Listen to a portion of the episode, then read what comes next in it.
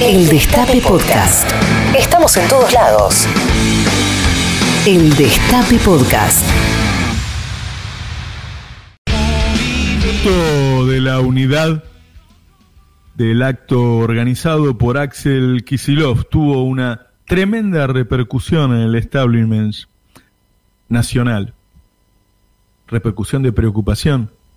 Claro, porque la apuesta más fuerte que habían hecho era romper esa unidad durante la pandemia, aprovechar el peor momento, tratar de conseguir mayores contagios, que se saturen los hospitales, mayor cantidad de muertes, violencia, malas reacciones del gobierno, que generaran la división del frente de todos y pusieran en peligro entonces el triunfo en las elecciones de medio término. Y si, y si pierde el frente de todos en el medio término, con el, con el clima que hay en la región, entonces todo estaba en peligro.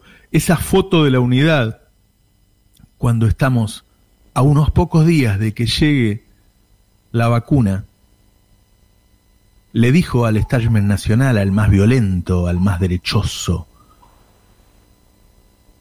¿sabes qué? Perdiste la oportunidad. Eso no quiere decir obviamente que bajen los brazos. Quiere decir que la primera oportunidad, la más fuerte, la más grande, la que la vida les dio cuando nos plantó una pandemia en el mundo, la perdieron. El año que viene, cualquier economista, no de los del establishment, no lo de las consultoras, cualquiera que sabe, cualquiera serio, te dice que va a haber un fuerte crecimiento en la economía nacional y que va a haber una gran creación de empleo. Claramente no va a ser el empleo que deseamos, ni van a ser los salarios que deseamos, pero la situación social va a ser mucho mejor con un fuerte crecimiento y con gran creación de empleo. Y eso va a suceder el año que viene. Y eso va a suceder el año que viene. El tema es la relación precios y salarios. Y ahí está la discusión. Tomemos un caso como el de la carne, porque no es casual que estemos hablando de la carne. Eh, los franceses hablan del precio de la baguette y los mexicanos hablan del precio de la tortilla. Es nuestro alimento, el asado. ¿sí? Recordemos que cuando asume Mauricio Macri, cuando asume Mauricio Macri y baja las retenciones y sube el dólar, eso genera una suba del precio de la carne que empieza a deteriorar el consumo nacional. Entonces cae el consumo interno un 10% y suben las exportaciones un 14%. Esta tendencia se aminoró pero siguió este año. El consumo bajó un 0,5% y las exportaciones subieron un 8%. Así, en los últimos cinco años, los argentinos pasamos de consumir casi 60 kilos, bajamos 10 a 50 kilos. Pero las exportaciones crecieron tanto que ahora un tercio de la carne que se produce en Argentina se exporta. El gobierno está estudiando el tema y va a tomar decisiones porque sabe que los argentinos queremos comer asado. A un año del principio del gobierno, el contrasto es enorme. Eh, basta decir que para esta fecha, en 2016, es decir, cuando se cumplía un año del gobierno de Macri, ya había llevado el dólar de 9.50 a 16, había eliminado todas las retenciones y había subido un mil por ciento las tarifas.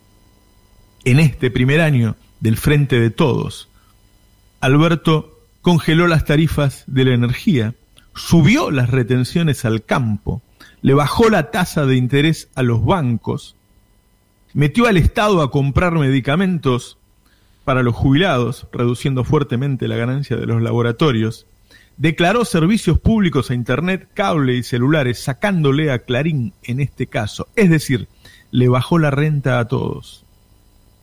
Dos hitos de la administración no fueron anunciados con la debida épica, yo le diría, quizá por el mismo carácter del presidente.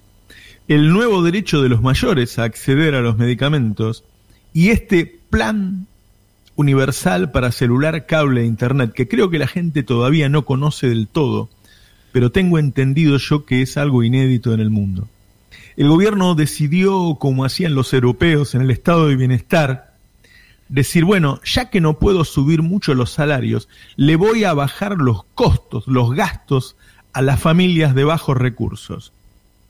Y lo voy a hacer con la parte de precios cuidados y lo voy a hacer con la carne ahora y lo voy a hacer con internet, con el celular y con el cable y lo voy a hacer, y eso es lo que se viene, con la luz, el gas y el agua.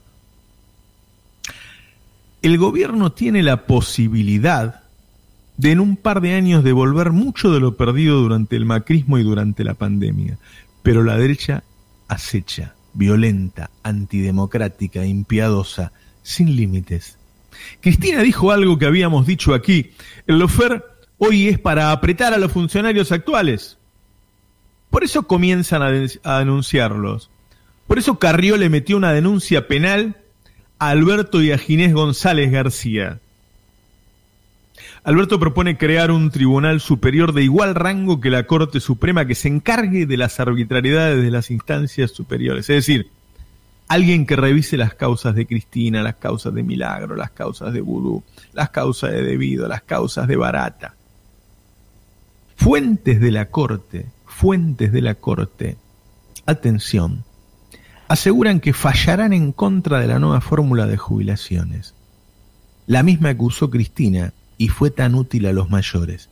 Así están las cosas. Va un año. Se hizo mucho, pero falta un montón. Hay que frenar el precio de los alimentos, hay que generar riqueza, hay que generar dólares para que no se nos vaya a la mierda de nuevo. Hace falta unidad y para eso habrá que lidiar con las diferencias. Cristina quiere un ritmo más rápido porque así es Cristina y porque así consiguió lo que consiguió. Porque conecta con las necesidades de su pueblo. Alberto tiene sus modos. Esos modos que eligió Cristina cuando lo puso como presidente. Los que incluso en el Patria reconocen lo mantienen liderando las encuestas en el medio de la tempestad.